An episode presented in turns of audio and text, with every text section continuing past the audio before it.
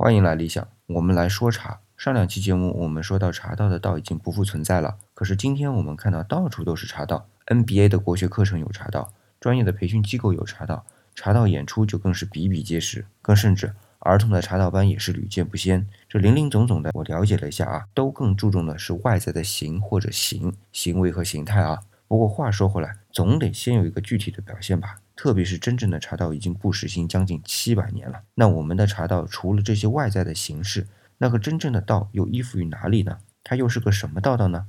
在我理解啊，现在的茶道更讲究的是对于茶本身的尊敬。